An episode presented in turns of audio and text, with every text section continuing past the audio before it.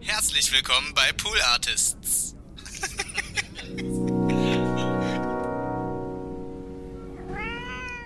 Ich hatte damals schon bei einer dieser extrem exzessiven Partys so einen Moment auf dem DJ-Pult, wo ich gedacht habe, das ist alles total geil, aber ich will das nicht mein Leben lang machen. Also es ist so ein Moment und feiern ist wichtig, aber so this is not gonna be my life. Ja. Und das weiß ich noch total, diesen Moment. Ähm, also für mich war immer klar, ich will das eine Zeit lang machen und ich will dann aber auch wieder irgendwann was anderes machen. Und ich glaube, ähm, mit Anfang 30, ich, ähm, ich hätte auch immer gedacht, dass es so langsam äh, ausfadet, dieses ja. Aufliegen. Und ich habe dann wirklich äh, äh, über Nacht eine Nachtlebenallergie bekommen. Also ich habe wirklich gemerkt, so ich hatte keinen Bock mehr. Ja. Es war so, ähm, ich stand wirklich im Club, so die, die, die Menge hat gebebt und ich habe gemerkt, ich wäre jetzt gerne im Bett. Eins, zwei, eins, zwei, drei, vier. Die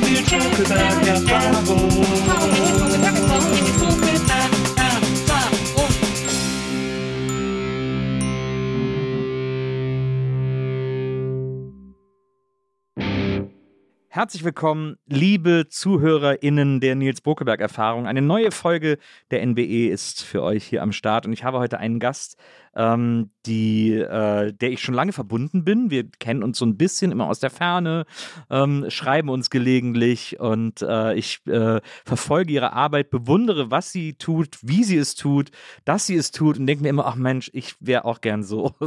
Und äh, deswegen freue ich mich total, dass sie heute hier ist, um ein bisschen von ihrem neuen Buch erzählen, zu erzählen, von ihrer Arbeit äh, und von den Dingen, die sie umtreibt. Herzlich willkommen, Autorin, Köchin, Lebenskünstlerin äh, Sophia Hoffmann. Hallo, danke für die Einladung. Ich freue mich. Äh, natürlich auch Podcast. Du bist ja eine Kollegin. Ach so, ja, auch. stimmt. Ja ich, hab, ich vergesse ja immer. Ich habe ja auch noch einen Podcast. Ja. Das stimmt. Schön, dass du da bist erstmal. Ich freue mich total. Kurze Erklärung des Podcasts, die Nils Burgeberg erfahren. Wir wollen ja, dass sich unsere Gäste so wohl wie möglich fühlen äh, und fragen immer vor so ein bisschen ab, was wollt ihr an Getränken, an Snacks und so. Wir haben dir äh, vegane Schokolade äh, besorgt. Ich sehe schon, sehr gut. Ähm, mhm, Getränke sind auch alle da. Und dann äh, stellen wir unseren Gästen immer Bilder hin von großen Inspirationen. äh, und bei dir ist das Rufus Rainwright, haben wir rausgefunden. Ähm, also ja, weiß ich nicht. Also das ähm, finde ich spannend. Also du hast es sicher online rausgefunden. Ich habe den mal interviewt, ich habe mal was über ihn geschrieben und also bin ich auf jeden Fall Fan. Ich, ähm, also ist sicherlich ein, eine Person, wo ich schon Fan bin. Ja, ja, ja. ja. ja Oder Fan, auch mal noch doller Fan war. Ja. ja. Der ist sehr äh, äh, anstrengend in seinen Veröffentlichungszyklen. Ne? Also, also genau, ja. Also ich war mal ziemlich Hardcore-Fan, als der so seine ersten Alben gemacht hat ich weiß noch, ich glaube, ich bin auch mal irgendwie auf ein ganz schreckliches Konzert gegangen, nur weil er irgendwie Support damals noch gespielt hat. Ähm, und äh, genau. Und ich glaube, es ist schon so, ist schon so um die zehn Jahre her, dass ich ihn dann mal für den Freitag, für diese Wochenzeitung war das damals, habe ich ihn dann mal interviewt. Ähm, aber ja, also äh, gibt sicher äh, musikalische Klassiker, ist ein, ist ein toller Musiker. Ähm, ja, würde ich auf jeden Fall noch dazu stehen. Ja. Der hat ja auch mal, äh, soweit ich mir erinnere, wollte der mal äh, für jeden äh, US-Bundesstaat ein Album machen und hat irgendwie nach drei Alben aufgehört, weil es nee, ist so anstrengend oder so. War das Rufus Wainwright? War das nicht Rufus war, war Wainwright? Nicht, war das nicht Sufjan Stevens? Ach, stimmt, das war Sufjan Stevens. Boah, die verwechseln ich immer miteinander. Ja, ist ja, krass. Ja, ja, stimmt, das war Sufjan Stevens. Ja. Uh, Rufus Wainwright ist eine ganz andere Baustelle. Ja, ja, andere Baustelle. Der hat mal, als, als ich ihn damals interviewt habe, hat er gerade seine erste Oper geschrieben. Das ah, ja. weiß ich noch. Ja. Habe ich aber nie gehört, muss ich gestehen. Also ich kenne ihn schon eher so aus diesem Pop-Kontext. Ich fand immer diese Live-Sachen ganz gut von, von, ihm. Der hat ja auch vor Ewigkeiten schon mal so einen Judy Garland-Abend. Äh, da habe ich noch irgendwo eine DVD. Hat er so Judy in Concert, hat er Judy Garland-Lieder gesungen. Also schon auch sehr queer, sehr, sehr gay irgendwie. Aber ja, das, das hat mir immer äh, ganz das ist ja auch Das ist ja, auch eine der aufregendsten Kulturen, die es gibt, muss man äh, ehrlicherweise auch im Pop äh, sagen. Aber ja, krass, die habe ich voll miteinander verwechselt. Wie konnte das denn passieren? Äh, das ist mir ja, sehr unangenehm. auch so in meinem, in meinem ver vergrabenen äh, Indie-Wissen gerade, aber ja, ich bin mir ja. ziemlich sicher. Stimmt, ja. das schon sehr absolut. Aber, aber ist, ist, ist finde ich, schon auch ein schönes Beispiel dafür, also äh, so, so ambitionierte Pläne einfach anzufangen, ne? zu sagen, so, oh, mach ich jetzt. Ich meine, er lebt ja auch noch, who knows, ja, aber ähm, ja, ja. Gut, dass mir das äh, jetzt äh, im weiteren Verlauf dieses Interviews hoffentlich nicht mehr passieren wird, äh, Dinge miteinander zu verwechseln. Ähm, du hast ja, äh, wo wir jetzt gerade schon über Musik geredet haben, das ist natürlich ein schöner Einstieg, weil mhm. du äh, ja als die, äh, nicht nur als DJ, ich finde DJ immer DJ, so ein als find ich DJ, besser, ja, ja. DJ ist ein komisches, ist irgendwie so eine Wort. Wortschöpfung, die weiß ich nicht, ja, Naja, ähm, äh, du hast als DJ, äh, als DJ, meine Güte, äh, äh, sehr erfolgreich gearbeitet. Davor aber bist du, ähm, also bist in München groß geworden, Mhm. München äh, geboren und aufgewachsen. Du kommst so ein bisschen aus so einem Öko-Haushalt, ne? Hast du immer erzählt. Deine Eltern waren schon so ein bisschen so Ja, ökig. ja, also meine Eltern waren, glaube ich, grundsätzlich recht alternativ und unkonventionell, was einem ja als Kind meistens so gar nicht teilweise auffällt, wenn man dann irgendwie das, was normal und spießig so im Um, wenn man das dann immer so ein bisschen will, was die anderen Kinder Ja. haben. Ähm, aber manche Sachen natürlich auch erst in Retrospektive kapiert, dass sie da vielleicht auch schon irgendwie VorreiterInnen waren. Aber ähm, genau, also ja, also das gab ja so in den 80ern auch so diese, oder 70, späte 70er, 80er, so diese erste Bioladenbewegung, dann So auch die Reformhäuser verschrumpelten Möhrchen so, und so. ne? Genau, das war ja alles noch nicht so schick wie heute. Ja. Ähm, genau, und damit bin ich schon, schon auch aufgewachsen. Aber auch politisch, ähm, was sicherlich auch so heute äh, zu meinem Engagement beigetragen hat. Ja. Genau. Also Ich finde- Mütter gegen Atomkraft war meine Ah, ja. Mutter sehr aktiv und so, ja. Also, deine Mutter war auch Lehrerin, ne? Mhm. Also das heißt, die hat dich dann auch mit auf Demos genommen und so, äh, damit du da irgendwie. Äh, Genau, genau. Also meine Mama, ja, also ich habe so die ersten Demo-Erfahrungen habe ich dann so als Kind auch schon Ja. gemacht, ja. Ja, interessant. Kannst du dich noch an die Reformhäuser erinnern? Weil ich weiß, meine Mutter ist auch manchmal, äh, ich komme aus einer Kleinstadt und da ist sie, gab es ein Reformhaus auch und dann ist sie manchmal mir dahin, wenn sie ganz spezielle Sachen wollte, die es nirgendwo anders gab, Mhm, so mhm. Weizenkleie oder sowas. Äh, Äh, Ja, also ich kann mich an einen Bioladen erinnern, den es dann schon so in unserer äh, Ah ja. Nachbarschaft gab. Und das war schon noch so ein bisschen, also im Grunde ist es das, was jetzt so in den letzten zehn Jahren wiedergekommen ist, so diese Unverpacktläden. Ne? Also da waren schon auch noch so die offenen Säcke irgendwie mit dem Getreide und die Mühlen, wo man dann dort irgendwie sein Mehl mahlen lassen konnte. Und wie gesagt, es gab ja einfach noch nicht so diese Bandbreite auch am Biogemüse oder so. es war alles viel überschaubarer natürlich das Sortiment. Und ich kann mich dann später erinnern, so in den 90ern, als ich dann so als Teenager auch schon äh, äh, Vegetarierin das erste Mal wurde, äh, dann natürlich so die Palette an damals an vegetarischen Produkten ähm, im Vergleich zu heute war natürlich, also so Tartex, so Aufstriche gab es dann so eine Handvoll äh, blankes Tofu oder was, aber das war sehr überschaubar, ja. das ist immer krass, ne? diese Aufstriche, so dieses Tartek und sowas, du meinst, das sah auch immer so ein bisschen aus, so, als wäre das irgendwie so Motorschmierfett oder irgendwie sowas. Also die, die Packungsaufmachung. gräulich, so. bräunlich, genau. Ja. Ähm, ja, hat man sich noch nicht so viel Ge- Gedanken gemacht irgendwie über die Vermarktung. Ja. Ja, das stimmt. Und ähm, ja, auf jeden Fall, äh, das ist natürlich in München ist man da ja ganz gut aufgehoben eigentlich, weil es ja, weil das ja eine der, der vielen Städte ist, die sehr in so einen ländlichen Raum integriert sind. Also da gibt es ja im, im sehr nahen, im S-Bahn-Umfeld sozusagen Hm, hm. äh, schon direkt irgendwie Bauernhöfe, äh, wo man alles so sehr frisch bekommen kann und so. Absolut, aber ähm, natürlich, also um jetzt nochmal so auf das vegetarische Thema Ja. zu kommen, also das ist natürlich in Bayern nicht so ein Thema. Ja, ne? Ich habe das, ich war jetzt erst vor ein paar Jahren, war ich mit der Familie meines äh, Partners, haben wir einen Sommerurlaub in Berchtesgadener gemacht und selbst jetzt so im Jahr 2018 oder so, also es war total schwierig, da irgendwas zu kriegen, wo kein Fleisch dran Ja. ist. Aber klar, so im. Bio-Kontext ist Du hast Salat. ja, ich habe dann meistens nur Pommes und manchmal war der Krautsalat ohne. Äh, ich habe dann selber gegessen. Also mittlerweile gucke ich immer, dass ich irgendwo Urlaub mache, wo, wo es auch vielleicht eine Küche gibt, wo ich dann selber was kochen kann. Ja. Ja, das, das ist ganz interessant, dass, dass äh, die Art, wie Fleisch so äh, von so einem kulturellen Erbe, also es gab ja auch in, weiß ich nicht, in Zeiten, in denen es den Leuten auch finanziell oder so nicht so gut ging, gab es halt einmal in der Woche Fleisch, Mhm. so der, der berühmte Sonntagsbraten sozusagen. Ähm, und ansonsten war es so ein Luxusprodukt. Und jetzt ist das, jetzt tun die Menschen so, als wäre das ein Menschenrecht, Mhm, dass man jeden Tag Fleisch für 20 Cent am Teller liegen hat. Das irgendwie. ist super spannend, weil ich habe mich für mein, für mein letztes Buch, für Zero Waste Küche, habe ich mich da auch echt damit auseinandergesetzt und auch äh, so Recherche dazu betrieben. Und es gibt ja auch ganz klare Zahlen dazu. Ne? Also wie irrsinnig unser, unser Konsum an Fleischprodukten, aber auch an, an Milchprodukten in den letzten 150 Jahren gestiegen ist. Also das geht so nach oben. Ne? Das hat nichts mehr mit normal und natürlich zu tun und äh, hat natürlich mit der Industrialisierung zu tun. Und ich glaube, also es gibt immer so, es gibt nicht so die ein, eine einfache Antwort für dieses, warum ist das so? Das sind Ja. natürlich ganz viele Komponenten, aber in Deutschland kann man schon sagen, klar, so nach dem Zweiten Weltkrieg, Wirtschaftswunderjahre, es gab irgendwann dieses politische Versprechen, jeder soll sich Fleisch leisten können. Und das ist halt zu so einem Ad absurdum verkehrt werden worden, so nach dem Motto, jeder soll sich so viel Fleisch wie möglich ja. jeden Tag für gar kein Geld leisten können. Und das ist natürlich nicht äh, haltbar ja. langfristig. Das geht einfach nicht auf, die Rechnung. Ja. Aber da sind wir so ein bisschen immer da, noch. Ja, das stimmt. Und ich finde das ganz faszinierend, wenn man so verfolgt, was du machst und vor allem Videos machst. Äh, also auch deine Bücher und auch die Vorträge und, und, ähm, und was du so in Interviews erzählst und so. Ähm, du verbindest das ja immer, also wo immer du auch darüber sprichst, mit einer politischen Komponente. Also du bist, mm. lässt das ja nie frei davon sozusagen, weil es das ja eben auch hat. Mm. Äh, aber bist trotzdem nie so, dass du sagst, wir müssen jetzt einfach morgen alle Veganer sein. Mm. Also auch wenn wir alle wissen, dass das für Umwelt und so weiter vermutlich die beste Lösung wäre. Aber also ich habe immer das Gefühl, dass du auch weißt, wie unrealistisch das ist und deswegen irgendwie mit Baby Steps auch schon happy ich bist. Glaub, ich glaube, ich bin erstens selber nicht so ein dogmatischer Mensch. Also ich bin in manchen Entscheidungen sehr konsequent, aber in manchen halt auch einfach nicht so. Ja. Und ähm, deshalb, also keine Ahnung, ich rede da auch offen drüber, ich bin auch nicht 100% vegan. Ich mache immer mal wieder Ausnahmen und so. Ich habe das ein paar Jahre versucht, aber wenn ich jetzt irgendwo auf Reisen bin oder ich habe Freunde, die haben Hühner im Garten und wenn ich das Huhn kenne und so, ne? Also ähm, deshalb kann ich da auch nicht so dogmatisch predigen. Irgendwie, das macht für mich keinen Sinn.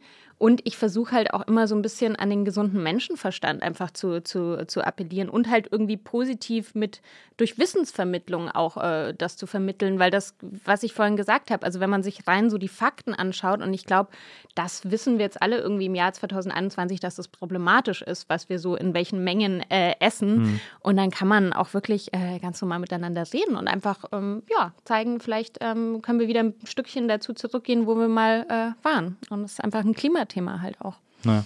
Ja. Es ist ja auch sozusagen, ähm, also es ist ja schön, dass jetzt immer mehr Biomärkte aufmachen und so, aber ähm, was ich als Zeichen immer wichtiger finde oder interessanter finde, gerade was, was das betrifft, ist ja, wenn ich irgendwie äh, im Lidl, wenn ich merke, wie im, im Discounter irgendwie das Bio-Angebot wächst, sozusagen. Mm, mm. Das ist ja eigentlich viel wichtiger, dass das da auch ankommt, wo mm es sich mhm. Leute leisten können, weil Biomärkte ja oft einfach auch teurer sind und so. Jein.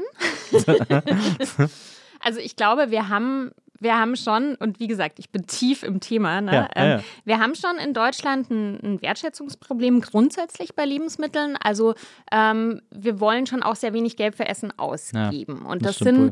schon auch, und äh, in der, äh, in der Diskussion werden dann immer wieder die armen Hartz-IV-EmpfängerInnen irgendwie äh, herangezogen das ist für mich so ein bisschen so eine Argumentation, wie wenn man bei Geflüchteten sagt, was ist mit den Obdachlosen? Also ich denke, ich kenne sehr viele Menschen, die gut verdienen und trotzdem wenig Geld für Essen ausgeben ja, müssen. Ja. Also wir haben, und das ist auch genährt, das ist genährt von der, von der Werbekultur, ne? dieses Geiz ist geil. In Deutschland wird alles nur über billig beworben. Mhm. Also jeder Supermarkt. Ähm, und das ist schon in anderen europäischen Ländern anders. Also mhm. das äh, ist einfach so ein Wertschätzungsding. Und ähm, deshalb glaube ich schon, dass es nicht haltbar ist, dass alles für immer so billig bleibt. Und ähm, dass der Bioanteil wächst, ist grundsätzlich extrem positiv und das ist auch super, weil der wächst jedes Jahr. Also der wächst wirklich konstant so in den letzten 20 Jahren.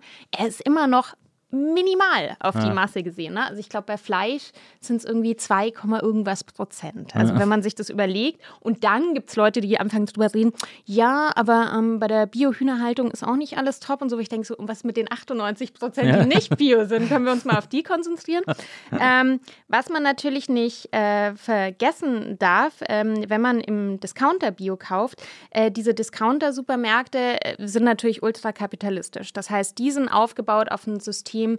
Ähm, das ist manchmal problematisch, weil wenn die dann zum Beispiel mit so, die, war jetzt die letzten Jahre so der Trend mit so äh, ähm, Verbandsbio, äh, also sowas wie Naturland, äh, äh, Demeter und so, die einfach noch ein bisschen strenger sind als diese EU-Siegel. Ähm, die machen oft nur sehr kurzfristige Verträge mit den Lieferanten. Die versuchen, die Preise zu drücken. Also da muss man so ein bisschen genauer hinschauen. Ich würde schon immer empfehlen, wenn man sich das leisten kann, eher in einem Bioladen oder in einem Bio-Supermarkt einzukaufen, weil die oft auch einfach ganzheitlich ein besseres, äh, äh, ja, einfach ähm, Unternehmenskonzept haben, auch was die Mitarbeiter angeht mhm. und so. Ähm, ist insgesamt ein bisschen umwelt- und menschenfreundlicher. Also wenn man die Möglichkeit hat, wirklich, und klar hat das was mit Privileg zu tun, würde ich trotzdem die Empfehlung aussprechen, das äh, nicht im Discounter zu kaufen. Na, verstehe. So, das war jetzt mein kleiner Vortrag, ist sehr, sehr äh, Kino gut. zu das, dem Thema. Dafür, aber das wissen äh, viele äh, nicht. Das finde ich, das, das will ich wissen, das will ich, äh, das will ich Oh. erfahren.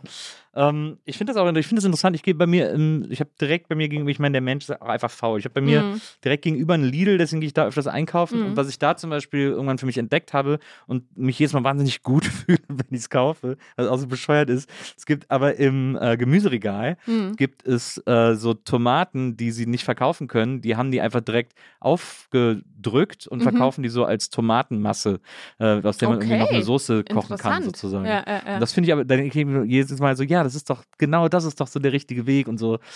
Total. Und das gibt's ja, das gibt's ja mittlerweile zum Glück, äh, machen das ja äh, immer mehr super. Also zum Beispiel bei mir gibt es ein, können, jetzt wo wir eh schon Namen nennen, Ja, bei ja. mir gibt es ein Bio-Company gegenüber Ja. und da kannst du auch zum Beispiel äh, reduziert einfach Gemüse und Obst kaufen, was schon so ein bisschen angeschlagen ist. Äh, einzelne Bananen sind auch so ein Thema, ne? Viele Ja. Leute lassen einzelne Bananen liegen. Ich nehme dann halt immer die einzelnen, weil ich denke, die, die Armen, die muss ja auch jemand nehmen.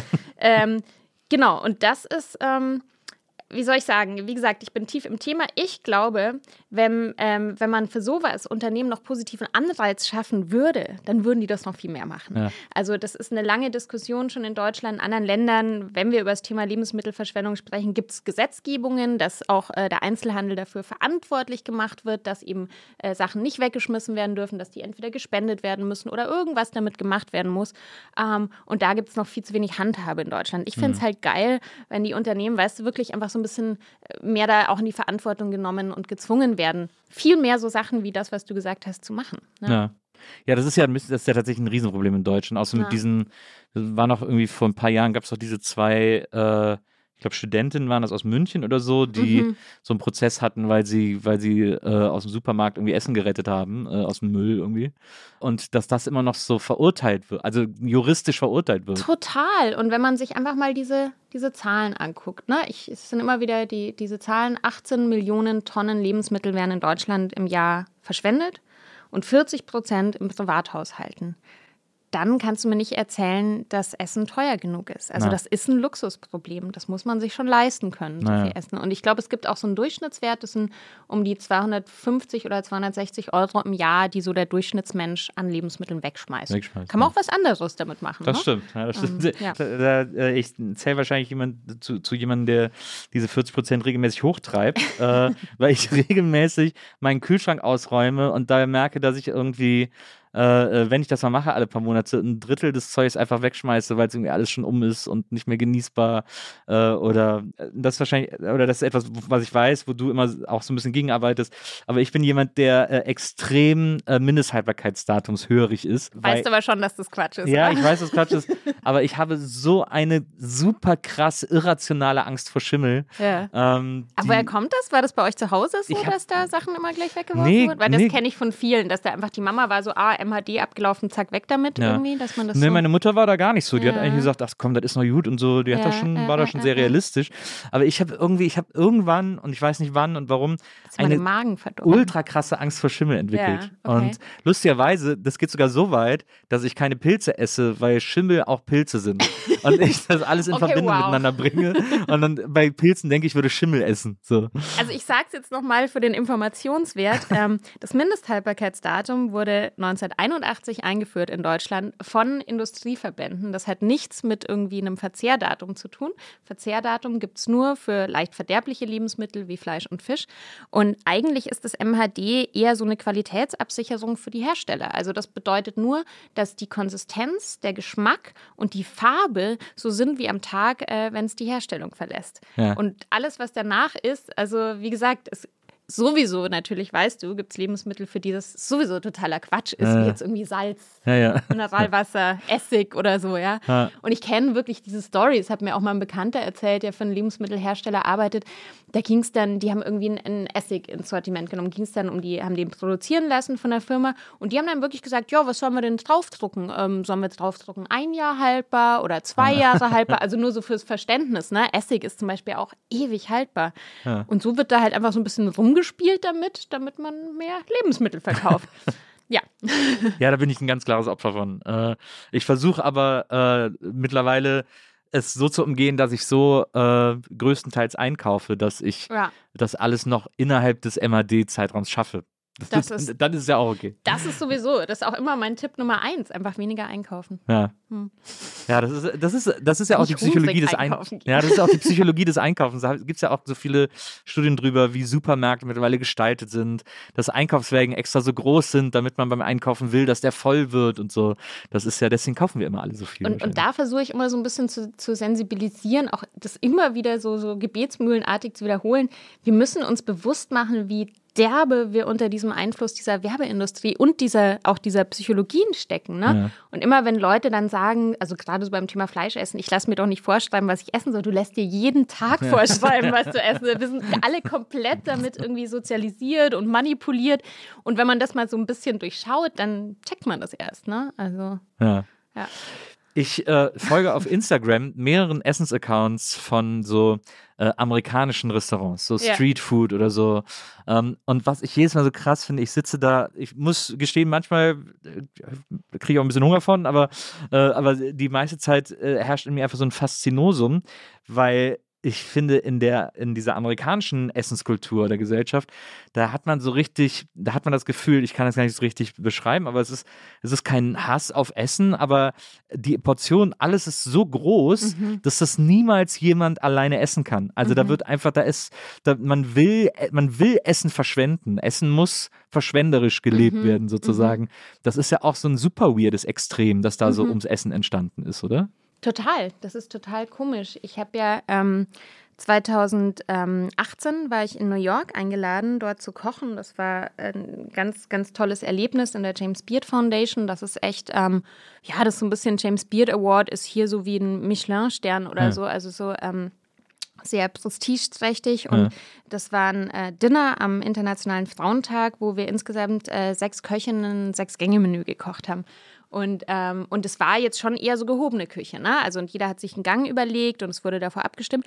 Und trotzdem waren einige von diesen Portionen, also es musst dir überlegen, sechs Gänge Menü. Bei uns, wenn du in ein Fine Dining Restaurant gehst, dann kriegst du halt so kleine Häppchen ja. und äh, dann bist du auch satt nach sechs Gängen. Ja. Und das waren teilweise so echt fette Portionen, wo ich echt erstaunt war. Und aber das scheint irgendwie Standard zu sein. Ähm, ja, kommt wahrscheinlich auch aus so einer ja, aus so, so, so einem Umkehrschluss aus so einer, aus so einer Notzeit so irgendwie, ja, ne? Dass man denkt, so noch einen, noch einen nachliegen irgendwie, aber ja. Ja, das finde ich immer wahnsinnig schräg, wenn ich das sehe. Dieses, diese Überportionen und so. Ich habe ich hab einen äh, Laden jetzt neu entdeckt in Las Vegas, der äh, macht Eis, so drei, vier Kugeln Eis, ja. in eine riesige Zuckerwatte ähm, und da noch Streusel drauf und dann wird das so zugebunden und in der Mitte durch, dann gibt's, hat man einen Zuckerwatte-Eis-Burrito. Was zur Hölle. das, das, ist so mega krass, finde ich. Ähm, aber, aber, aber, gut, es führt ja auch teilweise oder es führt ja auch oft bei vielen Menschen schon auch zu einem ungesunden Essverhalten in dem Sinne, dass es auch viele Menschen gibt, die zum Beispiel gar kein Sättigungsgefühl mehr haben. Ne? Mhm. Ne? Also die dann teilweise auch so große Portionen essen ähm, und das einfach verlernen, ähm, wann, wann man satt ist und ähm, das ist natürlich äh, auch nicht so gut. Naja. Was ich, was ich so interessant finde, wenn ich, wenn ich mir deine äh, Insta-Stories auch immer angucke und, und was du auf Instagram äh, machst und so, wo ich dich ja auch immer äh, verfolge, ist äh, dieser mh, hm, extrem wertschätzende und extrem neugieriger Umgang mit Essen, also mit mhm. Rohstoffen alleine schon, mhm. wie du, wie du dich über eine rote Beeteknolle irgendwie fünf Slides lang freuen kannst und so. Das finde, das ist ja total rar, dass das jemand so zelebriert. Mhm. mhm. Ähm, das, musst du dir das an gewöhnen, anlernen, antrainieren, die einzelnen hm. Zutaten, weil ich, hm. wir sagen ja heutzutage, dass wir alle gar nicht mehr so richtig gut schmecken können, weil mhm. wir irgendwie jedes Essen mit zwölf Gemüsen, äh, mit zwölf Gewürzen irgendwie sowieso seines Urgeschmacks berauben ja, und, äh, und ja. äh, alles so würzen, bis es den Geschmack hat, den wir wollen. Äh, ist das etwas, was du erst lernen musstest, so den, zum Geschmack zurückzufinden quasi? Würde ich, würde ich schon behaupten, dass, dass ich dafür irgendwie äh, mich sensibilisiert habe. Einerseits wahrscheinlich durch die wirklich durch die Entscheidung auch äh, Kochen zu einem Beruf zu machen und mich dadurch einfach stärker mit den Zutaten auseinanderzusetzen. Ja. Aber natürlich auch so Dinge, die, die ich auch mal gerne äh, jedem Menschen raten würde, wie mal irgendwie sich einen Bauernhof anschauen, sich, also ne, auch zu gucken mal, wo die Lebensmittel herkommen. Ich habe mal einen Sommer, habe ich mal mit einer Freundin so, so ein Ackerteil äh, selber beackert und das macht einfach so einen krassen Unterschied, wenn man, du, da fährt man einmal die Woche hin, also das ist jetzt nicht super aufwendig und ja. erntet da so ein bisschen und das macht so einen Unterschied, wenn du, wenn du das selber irgendwie aus der Erde ziehst oder ich, ich meine, man kann ja klein anfangen, irgendwie die Tomatenpflanze auf dem Balkon oder so, das kennt man ja, also die schmeckt ja einfach 10.000 Mal besser, als wenn man die irgendwo kauft. Ähm, ich glaube, genau, also ich glaube, bei mir war es wirklich diese sehr äh, wesentlich stärkere Auseinandersetzung mit dem, wie wird es gemacht, was ist da auch für eine, für eine Energie und auch für ein Wissen von Menschen irgendwie notwendig. Und, ähm, und dann ist es halt einfach so, wenn man mit sehr guten Ausgangsprodukten arbeitet, braucht man auch oft gar nicht so viel noch dazu machen. Ja. Und dann schmeckt halt die rote Beete auch schon so ganz gut. Ja. Ja.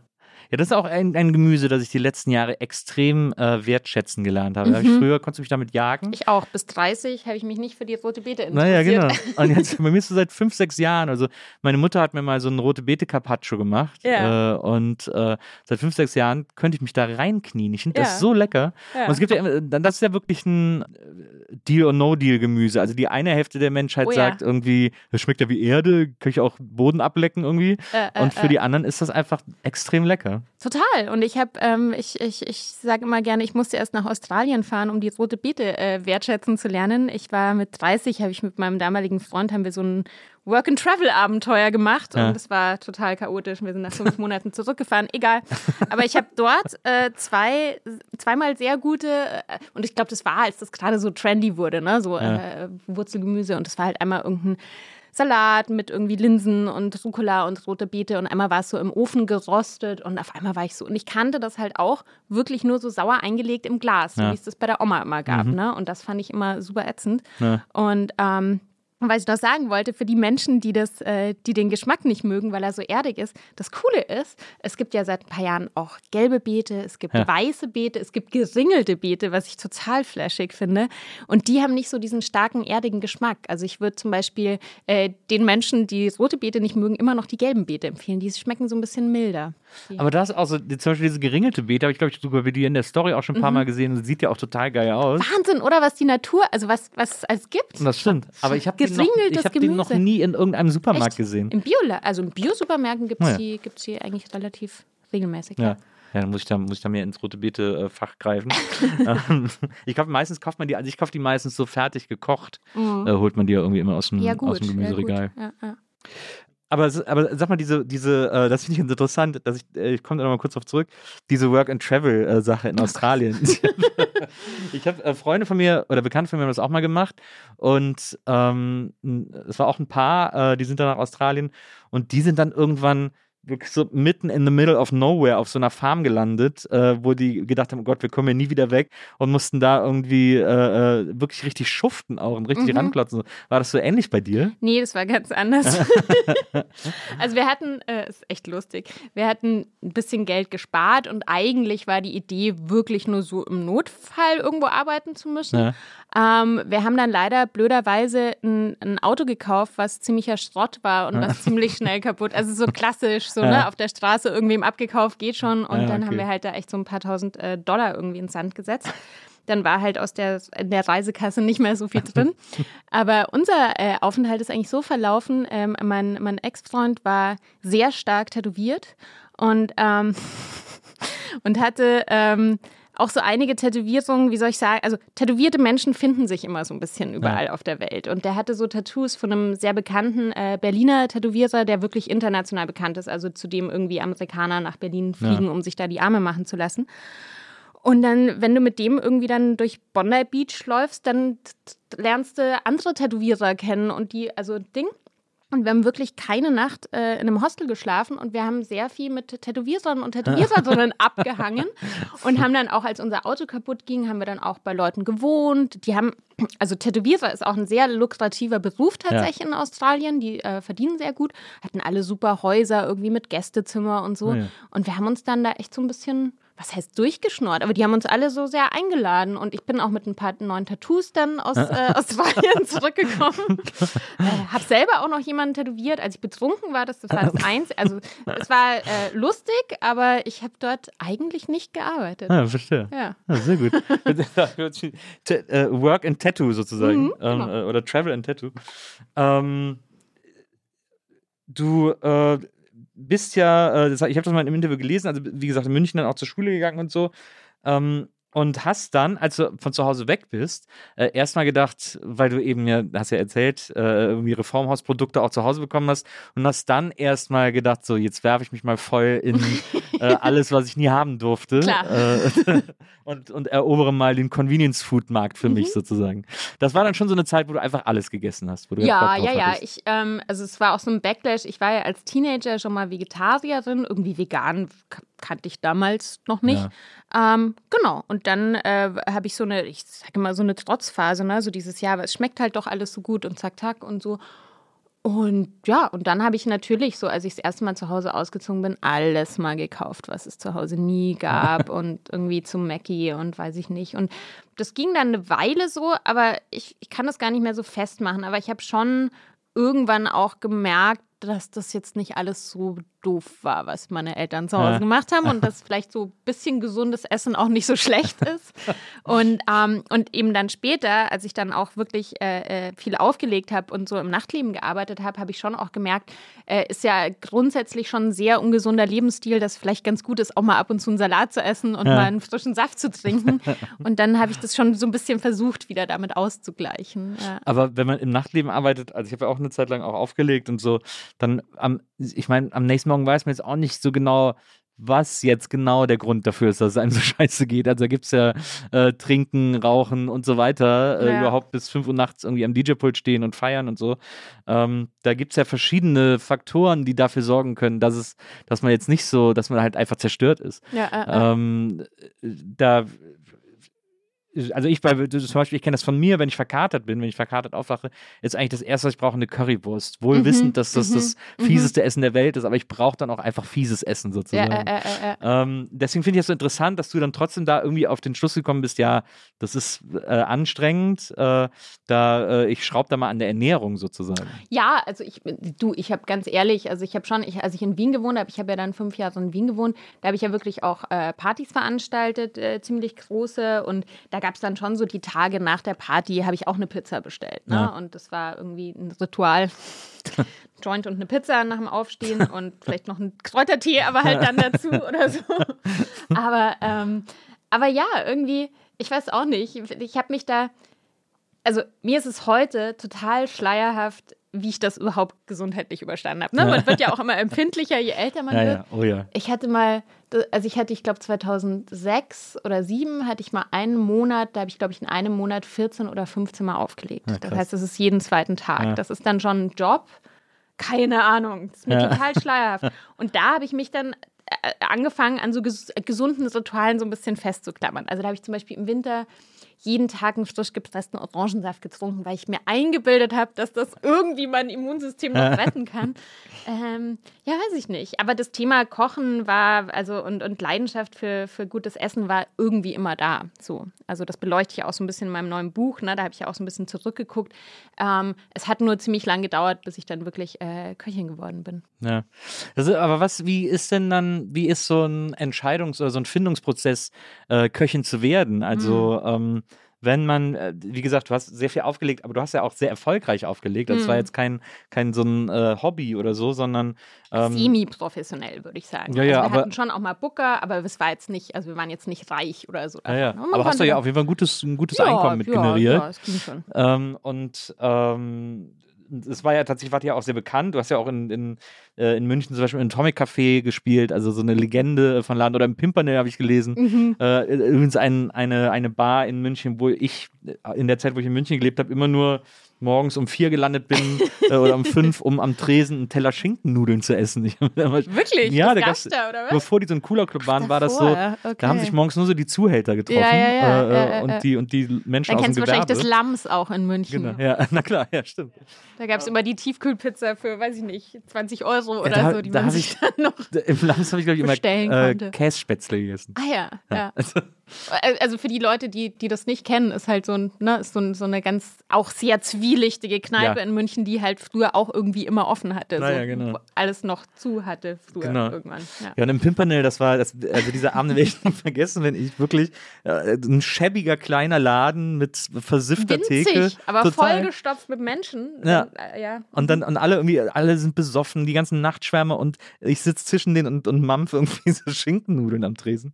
Äh, das war schon wahnsinnig se- seltsam da, aber ich fand es irgendwie total gut. Ja. Ähm, aber ja, also du hast, äh, ihr habt ja in, äh, du hast ja mit, mit deiner Freundin Nina zusammen Mhm. aufgelegt ähm, und ihr habt ja wirklich auch auf gr größeren Events gespielt, Mhm. äh, habt in, wie gesagt, in, in wichtigeren Läden äh, aufgelegt und so. Und dann, wie, wie, es gibt ja viele, die das dann einfach ihr Leben lang machen. Die bleiben dann Mhm. darauf hängen und denken, oh, das ist geil, das ist jetzt mein Leben, äh, jedes Wochenende Party, why not? Irgendwie. Und es ist ja auch völlig legitim. Total. Ähm, aber bei dir ist das, ist das ja dann so total umgeschwenkt. Wie kann, wie kommt sowas, wie passiert sowas, frage ich mich. Also ich glaube, ich war schon so mit Anfang 30 sehr so irgendwie auf der Suche. Und ich kann mich erinnern, und das war ein paar Jahre früher, als ich noch in Wien gelebt habe, wir haben mit, mit einer anderen Freundin, mit der Babsi, ähm, haben wir in Wien wirklich zwei Jahre sehr legendäre Partys gemacht, die hießen Let's Talk More Rock und das war wirklich die, war, die wurden immer, die, die, haben, die wurden immer größer. Also wir haben so alle paar Monate den Club wechseln müssen, weil die Partys immer größer wurden. Und was weiß ich, wir haben dann zum Beispiel damals das erste Mal irgendwie Bonaparte nach Wien geholt Ja. oder so. Ne? Die haben dann irgendwie in meinem Wohnzimmer gestellt. Also es war ähm, und ähm, und ich hatte damals schon bei einer dieser extrem exzessiven Partys so einen Moment auf dem DJ-Pult, wo ich gedacht habe, das ist alles total geil, aber ich will das nicht mein Leben lang machen. Also es ist so ein Moment und feiern ist wichtig, aber so, this is not gonna be my life. Ja. Und das weiß ich noch total, diesen Moment. Ähm, also für mich war immer klar, ich will das eine Zeit lang machen und ich will dann aber auch wieder irgendwann was anderes machen. Und ich glaube, ähm, mit Anfang 30, ich, ähm, ich hätte auch immer gedacht, dass es so langsam äh, ausfadet, dieses Ja. Aufliegen. Und ich habe dann wirklich äh, äh, über Nacht eine Nachtlebenallergie bekommen. Also ich habe wirklich gemerkt, so ich hatte keinen Bock mehr. Es war so, ähm, ich stand wirklich im Club, so die, die, die Menge hat gebebt und ich habe gemerkt, ich wäre jetzt gerne im Bett. Ich habe ich hab genug gehabt. Ich habe genug Partys selber veranstaltet. Ich habe irgendwie, ich war auf genug Partys und das war, das war so ein immer stärker werdendes Gefühl.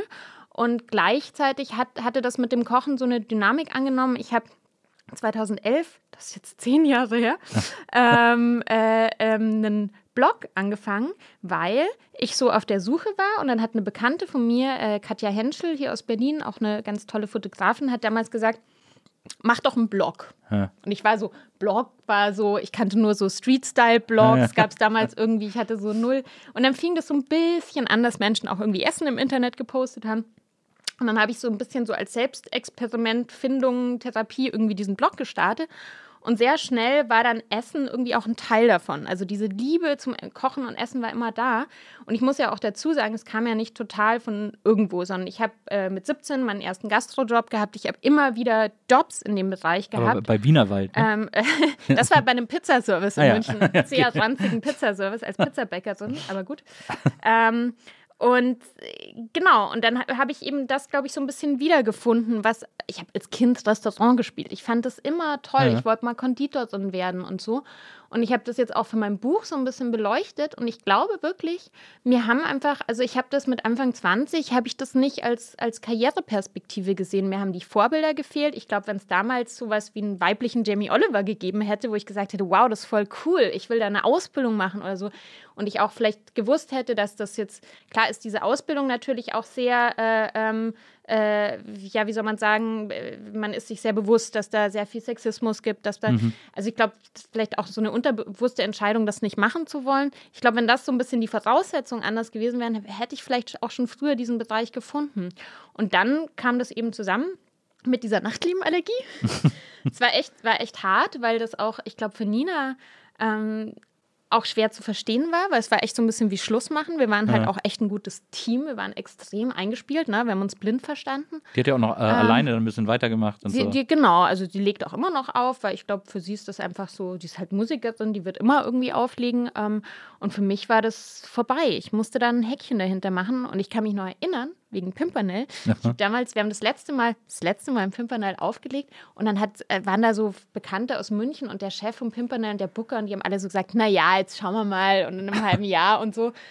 Und es war wirklich das letzte Mal. Und ich krass. habe äh, 2013 das letzte Mal mit Nina aufgelegt und ähm, ja, und, und nicht zurückgeblickt. Und dann mich schon auch sehr bewusst äh, ähm, dann auch äh, aufs Kochen konzentriert. Und also das ist nicht alles von selber passiert, sondern ich habe dann halt auch wirklich, äh, witzigerweise hat Nina ja dann ein veganes Restaurant Ja. eröffnet in Berlin. Ähm, äh, ja, also so viel dazu, ähm, wo ich dann auch gearbeitet habe und, äh, und habe dann halt sehr bewusst wirklich wieder in Gastrojobs gearbeitet, äh, Praktika gemacht, Weiterbildung gemacht, ähm, sozusagen alternativen Ausbildungsweg gewählt. Also Ausbildung stand dann irgendwie nicht mehr zur Debatte, weil, ähm, wie gesagt, ich war dann schon irgendwie vegetarisch äh, slash vegan, ähm, hatte auch mit Anfang 30 keinen Bock mehr eine Ausbildung Naja. zu machen und genau, habe mir das so autodidaktisch beigebracht. Ja.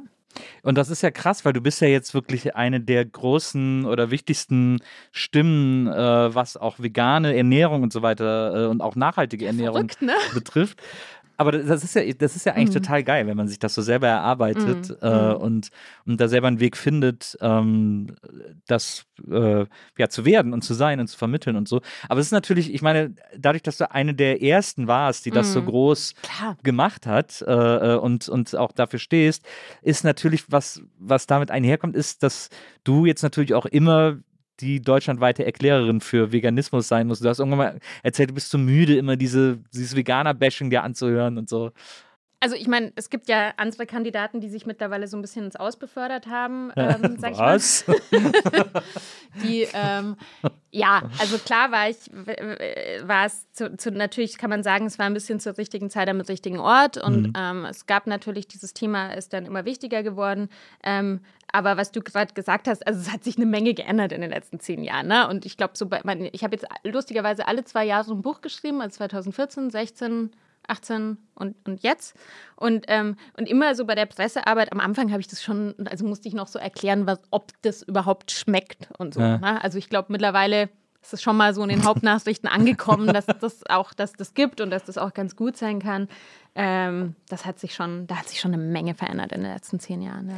Aber musst du dir immer noch, wenn du jetzt auf Messen bist oder keine Ahnung, irgendwo im öffentlichen Raum Mhm. stattfindest und kochst oder, äh, oder Dinge erklärst, wie oft musst du dir da im Schnitt noch so Sprüche anhören, hey, esst beim Essen das Essen weg oder so, diese, diese super Gags, äh, die über Veganer Also das Lustige auf äh, Messen, als es noch Messen gab, äh, ähm, das Lustige ist ja, wenn es irgendwo was gratis zu probieren gibt. Ne? Dann Wenn man jetzt so eine Kochshow macht, Ja. also, dann probieren ja alle, weil dann ist ja umsonst äh, so viel wieder zum Thema Geist. ähm, genau.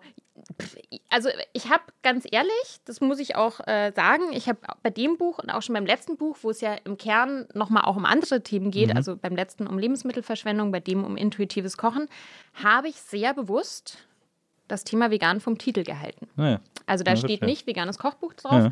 weil ich gemerkt habe, dass man dann eben sehr schnell immer in so einer Schublade landet und dann sagen die Leute mal so, ja, ich habe eine Cousine, die ist vegan, der könnte ich ja vielleicht mal dein Buch schenken und so. Und ich denke so, ja, eigentlich will ich halt für dieses Thema möglichst viele Menschen und äh, möglichst den Mainstream äh, erreichen und dann Ja. ist es eine bewusste Entscheidung, vielleicht manchmal eher pflanzliche Küche zu sagen. Also so diese Angst vor dem Wort vegan, das, das habe ich so ein bisschen, manipuliere ich da auch. Und dann gibt es vielleicht mal eine Amazon-Bewertung, wo jemand schreibt, oh, ich habe mir dieses Buch gekauft wegen Lebensmittelverschwendung und jetzt ist es irgendwie, jetzt ist es am Ende vegan und sich irgendwie drüber aufregt. Aber ich denke, okay, das Buch hat sich echt gut verkauft. Also ist, das nehme ich in Kauf, weißt du, wie ich meine? Ja, ähm, naja. Ja, das finde ich, äh, ich finde das eh interessant. Die, man, ich finde, es gibt auch in deinen Büchern, also in diesen, in diesen vier Büchern, die du geschrieben hast, gibt es auch so eine, kann man auch so eine Entwicklung beobachten. Ähm, das erste war ja noch äh, relativ äh, straight rezeptig, äh, Mhm. äh, rezeptlastig. Und äh, schon mit dem zweiten Buch, mit den Vegan Queens, äh, hast du eher so auch andere Frauen porträtiert und hast sozusagen auch die, den feministischen Aspekt im Buch äh, ähm, erzählt ähm, und auch mehr über die Leute erzählt. Und da waren dann aber immer noch ein paar Rezepte dabei. Äh, dann äh, beim Zero Waste äh, Buch, da ging es dann schon viel mehr um, äh, wie du sagst, die gesellschaftspolitische Dimension, Dimension von Essensverschwendung und so. Und jetzt äh, das aktuelle Buch Die kleine Hoffmann. Ähm, Erstmal, äh, der Titel ist natürlich super, äh, weil es direkt, du hast es in einem anderen Podcast erzählt, dass es so ein bisschen so ein Seitenhieb war auf so Leute wie Lava, der dann den Ein großen liebevoller Lava. Seitenhieb. Ja. Der hat ja ein Buch gemacht, Der große Lava. Mhm. Äh, und da hast du gedacht, das wäre doch, das wäre doch, du machst eines Tages auch die große Hoffmann und fängst jetzt mal mit der kleinen an, sozusagen. Äh, genau, aber ich muss, also ich möchte schon dazu sagen, Herr Lave hat mir auch ein, ein, ein Backcover-Zitat Ja. gegeben. Ne? Also ähm, ich, ich sehe das als, ähm, als positive Inspiration. Ja. Ähm, natürlich äh, äh, äh, stelle ich das so ein bisschen in Frage, ne? warum es das eben bei Männern gibt, dass, dass Bücher so nach ihnen selber benannt sind und bei Frauen halt nicht so viel, weil wir immer sehr lernen, bescheiden zu sein. Und ganz ehrlich, ähm, also ich musste da auch mit meinem Verlag diskutieren. Das war jetzt nicht so, dass äh, alle gesagt haben, geil, äh, machen wir sofort. Und dann habe ich wirklich darauf bestanden, dass das im Vertrag mit drin steht. Und ähm, Das waren bestimmt die Vertriebsleute. ne? Die natürlich Vertriebsleute waren sind die in Verlagen Vertriebsleute. immer. Ich finde, das darf man auch mal ruhig, ruhig oh, sagen, ne? Weil das. ich habe Äh, ja, auch schon ja. Buchtitel gekämpft. Ich habe auch Ja. äh, ein paar Kämpfe verloren. ja, ja. Ähm, weil die Vertriebler immer, das ist so krass, dass Vertriebsleute Krass, das ne? letzte Wort Ja, in ja, ja, kreativen ja. Prozessen haben. Klar, in dem Fall habe ich gewonnen. Hast du das letzte Wort gehabt? Ja, sehr gut. Sehr gut, dass du dich für uns alle, für uns gebeutelte Autoren durchgesetzt hast. Ja, ich finde es aber vor allem auch deswegen gut, weil es natürlich äh, sofort den Appeal eines Standardwerks hat, wenn man Mhm. etwas nach sich selbst benennt. Ähm, und äh, ja, du hast es selber schon angesprochen, es geht vor allem um das Thema intuitives Essen. Ähm, ich hab, Kochen, kochen. Kochen, ja, genau. Mhm. Ich habe zu Hause ein Buch über intuitives Essen, äh, äh, äh, aber das ist, das ist auch ein Thema, das jetzt die letzten Jahre so ein bisschen aufgekommen ist. Äh, Deswegen bist du dann bist du da auch wieder Vorreiterin, äh, weil, du, weil du ein Buch darüber geschrieben hast. Ähm, was genau bedeutet intuitives Kochen? Also für mich bedeutet das, äh, das, was ich ganz intuitiv mache, ähm, nämlich, dass ich halt nicht eins zu eins irgendwie mich an Rezepten festhalte, sondern dass ich wirklich eher so den Kühlschrank aufmache, gucke, was ist drin und mir dann überlege, ah, was könnte ich denn damit machen? Und ähm, ich erkläre es immer so ein bisschen wie so ein Puzzle. Ich, also ich glaube, wir sind oder sehr viele Menschen sind eben sehr, sehr entfernt vom Umgang mit Lebensmitteln, weil man es zu Hause nicht mehr so doll gelernt hat. Ähm, also, ne, weil da auch einfach viel Wissen verloren gegangen ist. Vielleicht auch, weil man so ein bisschen overwhelmed ist von dem, was man halt dann zum Beispiel auf Social Media sieht oder im Ja. Fernsehen sieht Ja. oder so. Ähm, und ich erkläre es immer gern wie so ein Puzzle ähm, für mich und auch so die, ich habe da auch so ein bisschen die letzten, dieses Wissen aus den letzten zehn Jahren zusammengefasst in diesem Buch. Ähm, und ich finde, man kann beim Kochen, man kann schon mit sehr wenigen Puzzleteilen anfangen und dann kann man vielleicht irgendwie mit, ähm, weiß ich nicht, 100 Puzzleteilen kann man schon so echt gute Sachen machen und dann werden es halt immer mehr. Und das sind so diese Wissenspuzzleteile und die habe ich so in dieses Buch reingepackt um einfach ähm, ja auch Menschen mehr Freiheit im Umgang mit Lebensmitteln zu vermitteln. Also wie, wie gesagt, ich habe das ganz, ich habe auch eine, eine Weile Kochkurse gegeben. Ich habe das ganz oft erlebt, dass Leute sich nicht getraut haben, was abzuschmecken. Äh, wie, wie schneide ich überhaupt eine Zwiebel? Ja, also so wirklich mit den Basics anfangen. Und das äh, versuche ich einfach zu vermitteln, auch als so eine Art Empowerment, um, um äh, es sind ein paar Grundrezepte mit drin, ein paar Grundprinzipien, aber um wirklich einfach frei sich selber Essen zubereiten zu können, weil ich glaube, das ist einfach auch ein Privileg und nicht eine, eine Strafe. Es wird immer sehr als Strafe dargestellt äh, in unserer Gesellschaft und ich glaube, es ist aber was total Cooles und es ist was, es, äh, es ist cool, wenn man es für sich alleine macht, aber es ist auch was Soziales, wenn man es mit anderen macht oder für andere. Es ist ganz toll, für jemanden was zu kochen ähm, und auch noch eine Komponente. Ich, ähm, ich finde, man kann auch ganz toll so seine, seine handwerklichen Fähigkeiten schulen. Also man lernt auch so irgendwie was dabei. Es kann meditativ sein, eine Tätigkeit. Ähm, ich kann so, kann so Skills entwickeln. Ich mache manchmal Sachen so, ähm, auch manchmal mit der linken Hand, die ich sonst mit der rechten Hand mache, um einfach mal zu, zu, zu üben, ob ich das, also es kann eine Menge. Kochen kann einfach eine Menge. Und das würde ich vermitteln. Aber das, ich, ich finde das ganz interessant, weil ähm, ich meine, das, dass du intuitiv kochen kannst, Mhm. äh, wo du dich ja wirklich einen Großteil deines Lebens mit Nahrungsmitteln und Geschmäckern und so beschäftigst, äh, das liegt ja nah. Aber jetzt jemand, der irgendwie einfach, äh, es gibt so viele Leute, die gar nicht kochen können, weil sie es von zu Hause nicht mitbekommen haben. Also ich habe mir das quasi auch, meine Mutter hat immer gekocht, die hat immer Mhm. auch äh, selbst gekocht. Aber ich habe, als ich dann alleine gewohnt habe, nichts davon gehabt. Also ich musste mir das auch selber erst erarbeiten. Ich hab's dann Aber das heißt, sie hat dich auch nicht mit eingebunden. also sie hat schon so ein bisschen, aber mir war es als Kind dann immer auch ganz schnell langweilig und so Okay. und dann war es irgendwie für mich nicht so interessant und ich habe dann, als meine Tochter geboren wurde, da habe ich angefangen zu kochen und mich dafür zu interessieren und dann habe ich mir damals diese, äh, dieses Basic Cooking von Gräf und Unzer, das irgendwie plötzlich jeder hatte, Mhm. ähm, äh, das war so in den Nullerjahren oder so, habe ich mir das geholt und das war für mich total super, dieses Buch. Da habe ich Mhm. total Kochen verstanden sozusagen äh, und habe dann auch ganz schnell angefangen, mich Sachen zu trauen. Aber ich glaube, viele Leute trauen sich gar nicht, da auf ihre Intuition zu hören, weil sie wissen halt, wie man Wasser kocht, aber äh, um, um Spaghetti reinzuwerfen. Aber dann hört es auch schon auf. Also ich, ich kenne das zum Beispiel von meiner Frau, die, äh, bevor ich sie kennengelernt habe, sich zwar auch mehr Essen gemacht hat, die hat sich vor allem ganz viel mit Ernährung beschäftigt. Die hat sich eine Zeit lang äh, nur Paleo ernährt und so, hat dann vorgekocht, hat Meal Prep und das alles gemacht, also ganz viel sich da reingefuchst. Ähm, und als wir dann zusammen waren und wir dann gekocht haben, habe ich gemerkt, dass die Angst hat zu würzen äh, und tierischen Schiss vor Gewürzen hatte. Und mich immer gefragt, ja, kannst du das abschmecken und so. Und ich gesagt, ja, ist das, mach doch einfach rein, ist doch scheißegal, was soll passieren und so. Ja. Ja. aber dann schmeckt das nachher nicht. Ich so, ja, dann machst du es halt neu. So. Ja, äh, äh, aber man äh, muss, glaube ich, den Leuten ja erst die Angst nehmen, also überhaupt auf diese, also so eine Intuition, was Geschmack betrifft, muss man eigentlich erst entwickeln in den Mhm, allermeisten mhm. Fällen. Genau, aber ich glaube, und das ist auch ein ganz wichtiger Grundsatz, was du gerade gesagt hast mit der Angst, ähm, Trial and Error. Also es ist vollkommen normal und nicht zu vermeiden, dass mal was schief geht in der Küche. Und das passiert, äh, ja, vielleicht Vollprofis dann seltener oder so, aber das ist Teil des Prozesses. Und ich glaube, da haben, ich weiß echt nicht, woher das kommt, also ob das dann durch dieses, durch dieses Bild kommt, was so medial vermittelt wird, aber dass alles immer so perfekt ausschaut oder, oder so. Aber das, das ist einfach so. Es gibt immer wieder Sachen, die schief gehen und das ist okay und das, man nimmt mal davon zu viel und so. Und natürlich kann man oder gebe ich da auch so Anhaltspunkte, ne? also beim Würzen, dass man sich halt vorarbeitet, dass man äh, vielleicht bei manchen Gerichten Salz auch erst zum Schluss reingibt. Ähm, oder schon, dass man schon salzige Zutaten hat und dann nicht mehr so viel Salz braucht. Oder wenn man eine Flüssigkeit wo dazu gibt, dass man da halt auch. Es, es ist immer, zum Beispiel immer sinnvoll, Sachen langsam sukzessive dazuzugeben, egal ob es jetzt Knoblauch ist oder Salz oder Flüssigkeit, ja, weil es ist immer schwierig, dann am Ende wieder was davon äh, rauszukriegen. Und, ähm, und ja, also jeder, jeder gute Koch, jede gute Köchin ist jemand, der ganz, ganz oft abschmeckt. Also dieses immer wieder probieren ist einfach so eine Regel Nummer eins, außer du bist super routiniert. Ja, es gibt so dieses Beispiel von der italienischen Großmutter, die riecht nur an der Soße und weiß, was noch drin ist, aber die macht die auch schon seit 50 Jahren so. ähm, und, und ja, also diese, es ist voll okay, dass mal was schief geht und ganz oft kann man noch irgendwie was draus machen. Auch das finde ich ist so ganz wichtig. Also wenn dann halt irgendwie die Linsen einmal verkocht sind, dann mache ich halt eine Suppe draus oder mache einen Hummus draus oder so. Ah. Ähm, das, ja, es ist nicht gleich immer so eine Vollkatastrophe. Ja, ich habe auch von der äh, Mutter meiner äh, damaligen Freundin, der, also der, äh, von der Mutter der Mutter meiner Kinder, äh, Mhm. Italienerin, von der habe ich auch zum Beispiel äh, damals beim Kochen gelernt, äh, wenn man es versalzen hat äh, mit ein bisschen Zucker, äh, wenn es Mhm. nicht zu versalzen ist, kann, man's mit, kann man es, wenn man es so gegensüßt, tatsächlich noch so ein bisschen retten in manchen Fällen. Äh. Ganz genau, es sind, auch, sind auch einige Tipps in diesem Buch, was, was man in so Notfällen machen kann. Ja. Und ich versuche auch, ähm, kann ich vielleicht mal ein Beispiel kurz, also es sind ja so Grundrezepte mit drin und da ist Ja. zum Beispiel auch eine Anleitung, wie man eine Mehlschwitze macht, weil mit einer Mehlschwitze kann man dann wiederum ganz viele andere Dinge machen.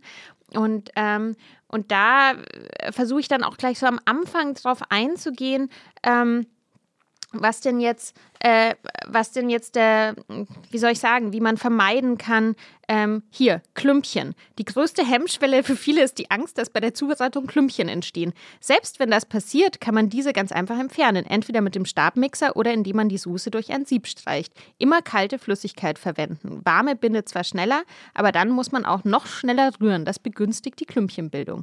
Und das sind so ganz simple Sachen, wo ich einfach diese, diese Ängste rausnehmen will, weißt du? Aber das ist lustig, da haben wir, das ist ja dann, dann sind wir ja quasi auch wieder äh, bei beim Thema Werbe- oder Marketingopfer, Ja. dass wir alle Angst haben vor Klümpchen in der Mehlschwitze, weil wir äh, aus der Werbung des Soßenbinders gelernt haben, dass Klümpchen das Schlimmste in der Mehlschwitze sind. Total. Klümpchen kann man auch mitessen. Ja. Also, ähm, selbst wenn. Ich fand im Kakao die Klümpchen immer gut. ähm, aber äh, ja, also das ist, ich glaube, das ist, das ist wahrscheinlich die, die größte Mission, die man haben kann, den Leuten so die Angst vom Kochen zu nehmen. Ne? Mhm, total, total. Das ist meine Mission Ja. eigentlich. Ja, ja, weil es, also wie gesagt, äh, es ist vollkommen normal. Und ich mache das ja auch manchmal dann auf Social Media, ne, dass ich auch bewusst mal was teile, was mir schiefgegangen ist. Ja. Total. Ich habe letzte Woche, muss ich gleich erzählen, ich habe letzte Woche Pasta selber gemacht und ähm, das ist total schief gegangen. Das war eine Vollkatastrophe. Ich habe es noch gegessen, mein Freund hat es verschmäht. ähm, ich habe den Teig vorbereitet und habe den viel zu lange im Kühlschrank. Ich wollte es am nächsten Folgetag machen und das ist manchmal bei Pastateig ganz gut, wenn der so ein bisschen durchzieht. Und der stand zwei Tage im Kühlschrank. Der Ja. war total, also das Gluten, den konntest du so ziehen, das war schon irgendwie eine Katastrophe. Und ich wollte eine gefüllte Pasta machen, habe das dann noch irgendwie hinbekommen. Dann, wir haben ja einen jungen Hund zu Hause. Dann war der Hund irgendwie, hat Action gemacht. Und dann habe ich halt wirklich, wie in so einem schlechten Film, in dem Moment, wo ich die Pasta ins Wasser geschmissen habe, musste Ella irgendwie auf die Terrasse Pipi machen oder hat irgendwo ins Wohnzimmer gemacht. Ich weiß es nicht mehr. Pasta verkocht. Es war wirklich nur so ein klumpiger Haufen. Und da muss ich dann auch sagen, ja, shit happens so, ja. Und ich habe schon 20.000 Mal echt gute Pasta gemacht, aber manchmal geht es einfach schief. Und äh, Also ich habe auch, ich habe bisher erst einmal Pasta selber gemacht äh, und da war das Problem, äh, was im Grunde wirklich ein Luxusproblem ist, aber ähm, da war das Problem, dass die zu ergiebig war. Mhm. Äh, ich habe so einen so einen Klumpen Teig dann gehabt und ich hatte dann so eine, ich habe äh, mal äh, zum Geburtstag eine KitchenAid geschenkt bekommen und habe diesen Nudelaufsatz Aufsatz, dafür. ja, ja. Und äh, dann habe ich das reingemacht und plötzlich wusste ich nicht mehr, wohin mit den ganzen Nudeln, weil es so viel wurde. und ich so, nein, das muss aufhören. Und ich aber trotzdem noch da rein und irgendwie so, ah, ich wusste nicht mehr, wo ich die hinhängen sollte und so. Und hatte einfach viel zu viel Nudeln dann, die niemals irgendjemand hätte irgendwie essen können zu zweit. Siehst du, nächstes Mal machst du Lasagneplatten, lässt die trocknen, weil Sehr das, also ein bisschen Platz braucht man dann auch, aber Ja. dann, äh, ja, die kann man Ja, auch stapeln. Sowas kann natürlich auch passieren. Also gerade Pastateig ist wirklich sehr ergiebig. Ja, ja, ja. Äh, man, ja, vielleicht sollte man da so mit der halben Menge erstmal anfangen Ja. beim ersten Mal. Ja. das stimmt. ähm, auf jeden Fall jetzt dieses, äh, dieses Buch, äh, Die kleine Hoffmann. Wir haben jetzt gerade darüber gesprochen, du, du nimmst den Leuten die Angst davor, äh, auszuprobieren. Gerade die Küche sollte ja im Grunde genommen in jeder Wohnung als so eine Art Labor wahrgenommen werden, äh, wo man Ein Ort der Angst. ja, kein Ort der Angst, äh, sollte nicht als Kirche wahrgenommen werden, sondern als Labor. Ähm, und äh, ich glaube auch, dass man da ganz viel äh, entdecken kann, wenn man sich da noch nicht mit beschäftigt. Also ich weiß, als ich damals angefangen habe zu kochen, ich habe gedacht, wow, ich kann plötzlich alles äh, auch selber machen. Auch äh, ich habe dann immer so eine Erdnusssoße gemacht und habe dann immer Whisky reingeschüttet und gedacht, oh, das schmeckt total geil. ähm, also das ist echt, das ist was, das ist was sehr Besonderes, das für sich zu entdecken.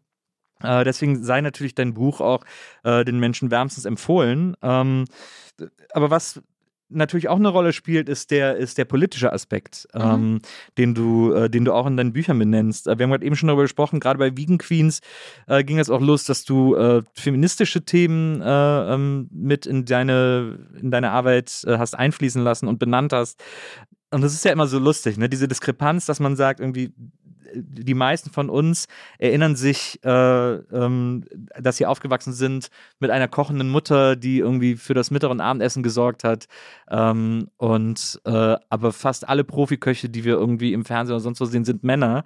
Ähm, und wenn man auch ein bisschen mal gelesen gehört hat oder einfach weiß aus Erfahrungsberichten, wie es in Großküchen zugeht, ist das ja auch kein Hort des Aufeinanderachtens und Freundlichseins, sondern eine sehr männerdominierte, recht des stärkeren Umgebung Mm, irgendwie so. mm, mm. Ähm, da ist natürlich äh, Feminismus eigentlich total angebracht äh, zu thematisieren Mm. und äh, vor allem auch zu fördern, gerade im, im Bereich von Küchen und Kochen und so. Total. Und ich ähm, muss sagen, da habe ich auch persönlich nochmal so eine Entwicklung äh, vollzogen. Also mein Buch Vegan Queens ist 2016 äh, erschienen.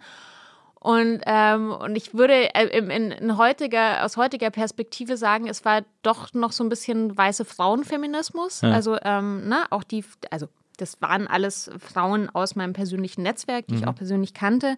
Aber mir ist schon über die Zeit bewusst geworden, dass wir natürlich, wenn wir über dieses Thema sprechen, dass es nicht nur um dieses Männer-Frauen-Thema geht, sondern dass es einfach um intersektionales Thema geht und da ja auch äh, People of Color wenig sichtbar mhm. sind, einfach auch, äh, also sehr, also eigentlich nur privilegierte weiße Männer sehr stark sichtbar sind naja. und ähm, und das natürlich eben äh, sehr stark auch damit zu tun hat, was als, was als äh, kulinarische Welt oder als Gastronomie wahrgenommen wird.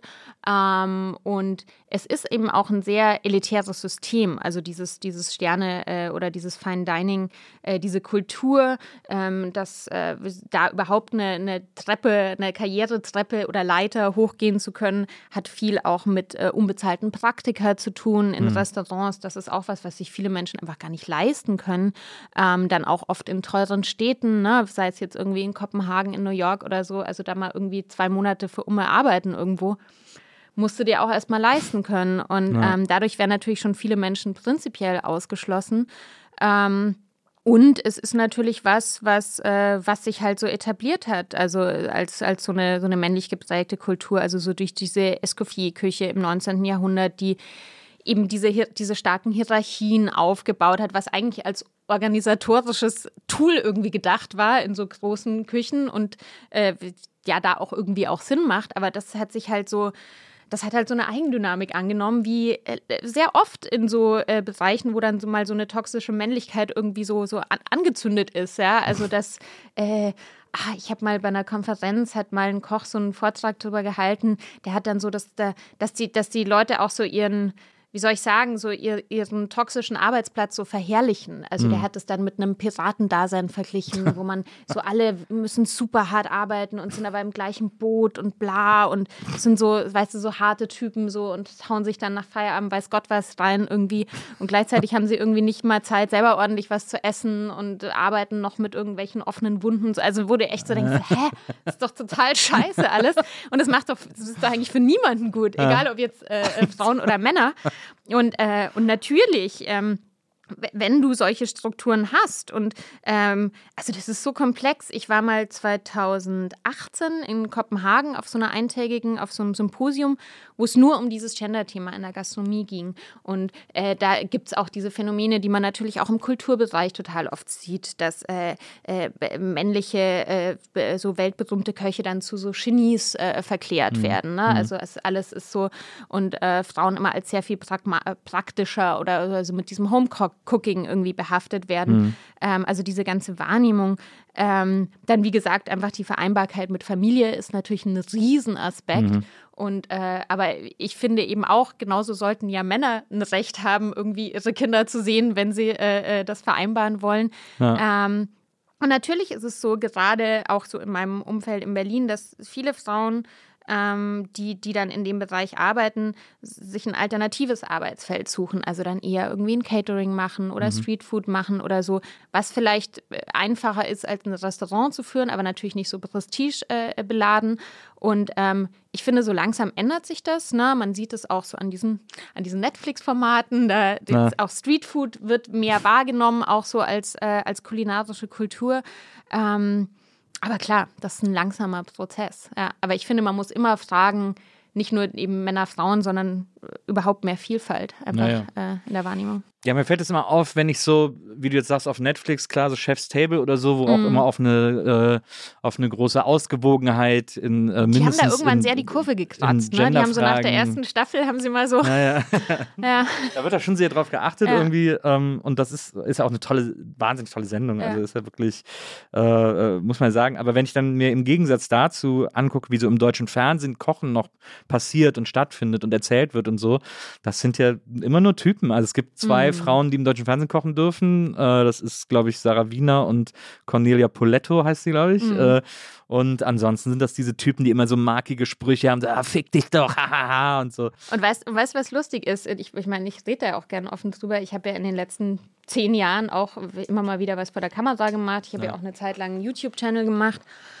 Und es gab auch immer wieder Angebote von Produktionen, es gab Ideen für Formate, es gab immer so diese Phase, wo es dann hieß, naja, für vegan ist die Zeit noch nicht reif, bla bla bla. Ja. Ähm, und ich habe es ganz oft überlebt, überlegt, erlebt, oh Gott, überlebt, Auch auch überlebt, überlebt, dass, äh, dass ich dann in so Meetings saß, wo dann wirklich Menschen zu mir gesagt haben, was ist denn dein, was ist dein Wiedererkennungswert, was ist dein Selling Point? Ich habe gesagt, ich bin eine Frau. Ja.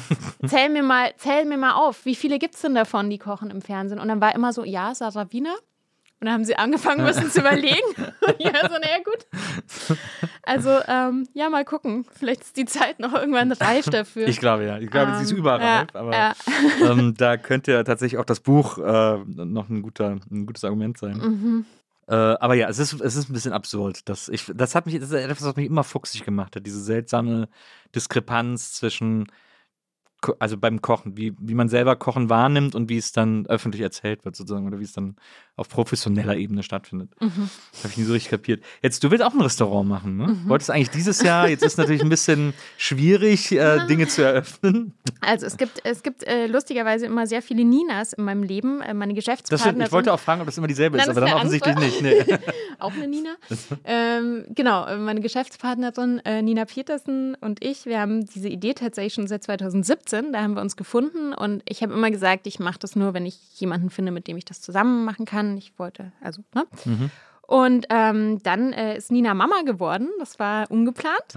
äh, die Tochter ist mittlerweile auch schon zweieinhalb.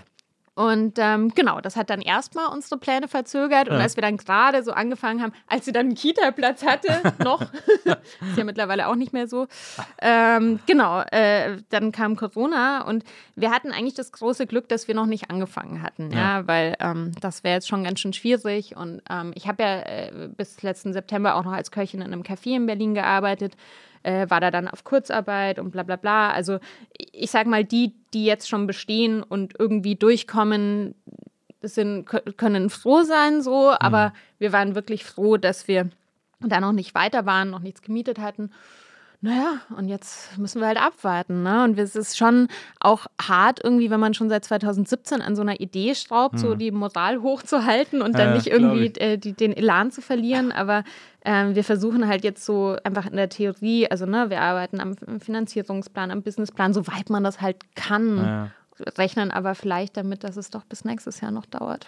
Aber dafür wirst du dann wahrscheinlich viele äh, gute, leere Objekte zur Auswahl haben. Ja, leider, ne? Leider und gut. Ja, ja. Ja. Ja, das ist echt krass.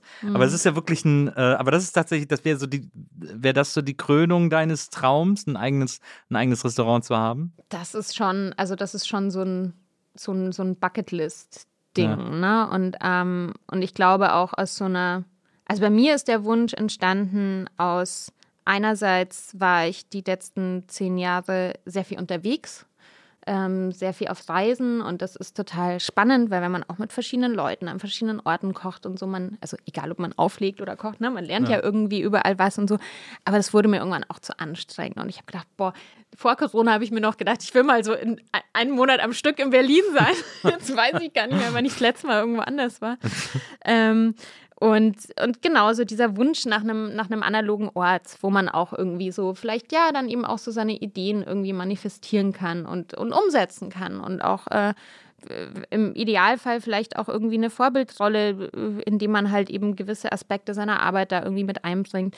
Ähm, aber schon vielleicht auch kombiniert mit so einer leichten Müdigkeit von Social Media. Also klar ist das dann auch immer noch so ein Teil, ne, irgendwie PR für ein Unternehmen zu machen. Aber ähm, genau, also irgendwie an so einem Ort anzukommen und da was zu schaffen. Da habe ich schon voll Das Bock drauf. Du bist schon gerne, du bist gerne sesshaft, ne? Du bist nicht gerne. Jein, also ich, äh, Aber ich meine, also wenn man so wenn man in die Biografie guckt, gibt es so drei Orte, an denen Ja, du gelebt ja, hast. ja, äh, ja, München, Wien, Berlin. Hauptsache endet auf. Nee, München endet ja gar nicht auf ihn. Hauptsache endet auf N. Ja, weiß ich nicht. Ja, Berlin bin ich halt dann irgendwann kleben geblieben, ne? So, ähm, ja. Ja, wie wir alle. Ja, ja. ja. Aber Also willst du nicht mal hier weg? Ist nicht so. der- so also ich meine, klar, ich glaube, also äh, für dich ist es wahrscheinlich der logischste Ort innerhalb Deutschlands mindestens, äh, an dem man gerade leben kann. Kulinarisch. Genau, auch, kulinarisch. Ja, ja. Also auch, äh, ähm, um das- Aspekten, ja. genau, um das Thema Veganismus irgendwie leben und ausleben und voranbringen zu können, muss man eigentlich in Berlin in Deutschland ja, äh, ja. sein. Das glaube ich auch. Aber ja, doch, also mittl doch, ja, du hast wahrscheinlich recht, mittlerweile bin ich sesshaft. Ja. Aber ist nicht so, äh, denkst du nicht auch manchmal so, auch irgendwann könnte ich mir schon nochmal vorstellen, irgendwie irgendwo anders, in, auch in ein anderes Land zu ziehen oder so? Jein. Also ich habe, ich tatsächlich ist Wien bei mir echt so, so, so meine Herzensheimat, so Ja. kitschig das klingt. Also ich habe immer manchmal so das Gefühl, ich habe da in einem anderen Leben schon mal gewohnt. Also ich habe mich da von Anfang an viel mehr zu Hause gefühlt als zum Beispiel in München. Ähm, und mich zieht's, ich habe totales Heimweh nach Wien zum Beispiel manchmal und können mir vor, irgendwie vorstellen, da vielleicht nochmal zu leben. Ähm, Und Mannerschnitten sind auch vegan. Genau, Mannerschnitten sind zufällig vegan. Ähm, keine Ahnung, mein, mein Partner ist Isländer und äh, wir reden da manchmal so zum Spaß drüber, aber ich kann mir jetzt nicht vorstellen, komplett äh, in die Westfjorde in eine kleine Hütte zu ziehen. Also Ja. auch nicht im Altersruhestand, also vielleicht für ein paar Monate im Jahr, aber ich glaube, wir sind auch schon beide Stadtmenschen. Ja, Also verstehe. mal gucken. Ähm, jetzt äh, haben wir sozusagen äh, die meisten großen Säulen deines Lebens irgendwie äh, schon besprochen. Aber was ich interessant finde, wenn man äh, deinen Insta-Account verfolgt und so und die Dinge, die du tust und machst, dann äh, bist du ja auch außerhalb eines, äh, äh, also du bist ja jetzt nicht nur jemand, der irgendwie täglich äh, veganes Essen propagiert und sagt, irgendwie rettet die Tiere oder so, sondern ähm, dir brennen ja noch wahnsinnig viele andere Gesellschafts-, vor allem gesellschaftspolitische Themen Mhm. äh, unter den Nägeln, für die du dich auch einsetzt. Also ähm, äh, über Feminismus haben wir jetzt gesprochen, natürlich viel im Zusammenhang mit äh, Kochen, Küche, Essen. Ähm, aber dafür setzt sich natürlich auch außerhalb dessen ein, für einen intersektionalen Feminismus vor allem, äh, der auch äh, mehrfach Marginalisierung thematisiert und sagt irgendwie, es geht eben jetzt nicht nur darum, dass äh, Elfriede sich äh, gleichberechtigt fühlt, sondern wir müssen alle mitnehmen, sonst ist es Quatsch. Mhm. Ähm, was ich auch ähnlich sehe, also es gibt ja auch viele Turf-Diskussionen und so, und das ist ja ein ist völlig unbegreiflich, wie Feminist, wie es einen Feminismus geben kann, der Frauen ausschließt. Das ist Das ja eigentlich. passiert halt immer aus einer privilegierten Position. Na, Oder? Ich glaube, das kannst du wahrscheinlich äh, auch unterschreiben. Ich glaube, der, der, der, so, eine, so ein Realisationsmoment, wo man mal so das eigene Privileg checkt, das ändert einfach eine Menge. ja, So, glaube ich ne? auch. Glaube ich auch. Aber ähm, und äh, von daraus, von, oder von da aus ist es natürlich auch äh, eine, ein, ein kurzer Sprung ähm, dazu, dass du auch äh, dich einsetzt für eine, ähm, für eine, ja, für eine gleichberechtigte Gesellschaft in allen Belangen. Also nicht Mhm. nur ähm, eben diese, diese binäre äh, Gleichberechtigung, die mit Feminismus immer gleichgesetzt wird, sondern du ähm, bist auch jemand, der sich für, also der sich gegen Sexismus einsetzt und für Mhm. unterschiedliche äh, Lebensmodelle, äh, auch äh, amorös oder wie auch immer, da irgendwie die Trommel für schlägst und sagst irgendwie, ähm, lass die Leute doch irgendwie glücklich werden vor allem. Das ist ja sowieso immer das Wichtigste. Ja, ne? das. Lass die Leute doch glücklich werden. Ähm, also was ich schon gerne in dem Kontext noch kurz erwähnen äh, äh, möchte, auch wenn es äh, irgendwie immer ein unangenehmes Thema ist, darüber zu sprechen. Ich bin ja auch selbst äh, Betroffene von sexualisierter Gewalt Ja. und habe mich irgendwann entschieden, da öffentlich drüber zu sprechen. Ähm, und habe dann auch, das war zwei Jahre vor MeToo, habe dann auch gemerkt, was passiert ist, nachdem ich das erste Mal drüber gesprochen habe. Mhm. Ähm, also einfach, Also dass- nichts Gutes. dass ich halt sehr viele Nachrichten bekommen habe von selbst auch, also dass das damals schon so quasi dieser im Kleinen dieser MeToo-Effekt war, das Mhm. ist wie so ein Wasserhahn, den man aufmacht und einfach die äh, Erlebnisse rauskommen.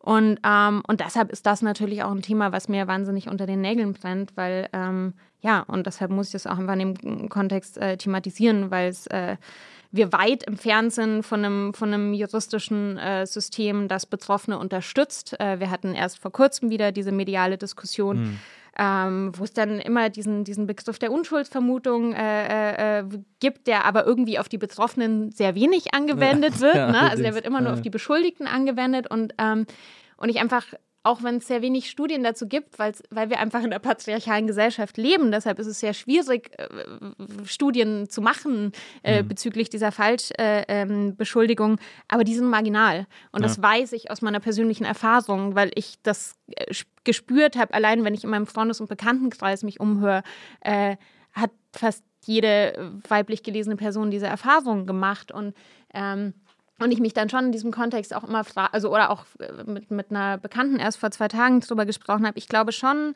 ähm, und vielleicht auch eine Frage an dich, also ne, viele Männer dann natürlich auch eine Unsicherheit empfinden, wie gehe ich mit dem Thema um, was kann ich denn jetzt wirklich machen, soll ich überhaupt was machen? Ähm, ich habe ja vor kurzem äh, in, einem, in einem Post auf Instagram auch so ein bisschen äh, stärker männliche Solidarität eingefordert.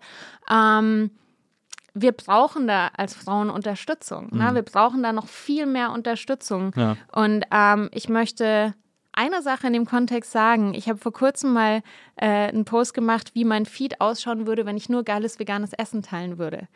Und an manchen Tagen wünsche ich mir das. Ich Ja. wünsche mir das wirklich. Das ist sehr anstrengend, ähm, diese aktivistische Arbeit. Ich habe irgendwie das Gefühl, ich muss das machen. Vielleicht auch, weil ich selber betroffen bin.